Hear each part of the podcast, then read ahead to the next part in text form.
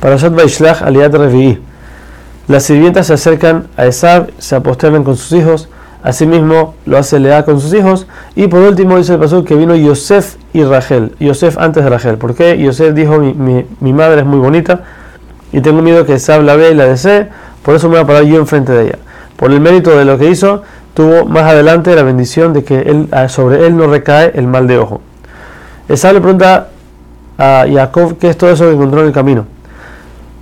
Lo más seguro que se refería a los regalos que le mandaron. Pero hay otra, otra, explicación que dice que venían grupos de ángeles y le empezaron a pegar a toda la gente de Esab.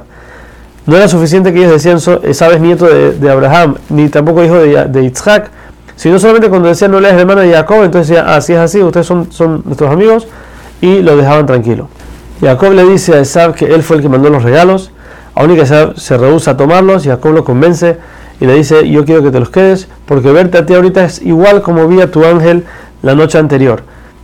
¿Para qué? Para que así Esab lo perdone y no tenga más odio. También le mencionó el suceso del ángel para que Esab vea que Jacob pudo ver un ángel y seguir adelante, entonces mejor no meterse con él. Esab por último le ofrece a Jacob ir juntos hasta que lleguen a seguir. A lo que Jacob le dice, yo tengo hijos chiquitos, tengo ganado, rebaño, que si los voy a apresurar un poco más, se van a morir todos, así que mejor ve tú adelante y yo sigo más despacio hasta que llegue a seguir contigo.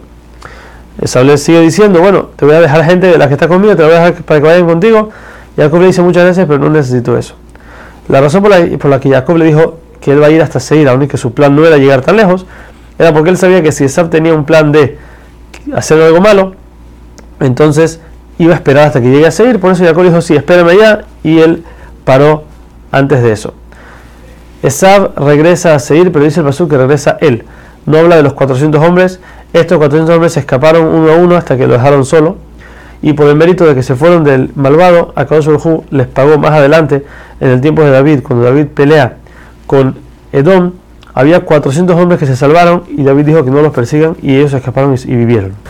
Jacob llega a un lugar donde se queda por ahí 18 meses, verano, invierno y verano. Por eso dice el pasú que hizo cabañas en el verano y casas en el invierno. Por eso llamó al nombre del lugar Sukkot. Después Jacob llega a Shechem.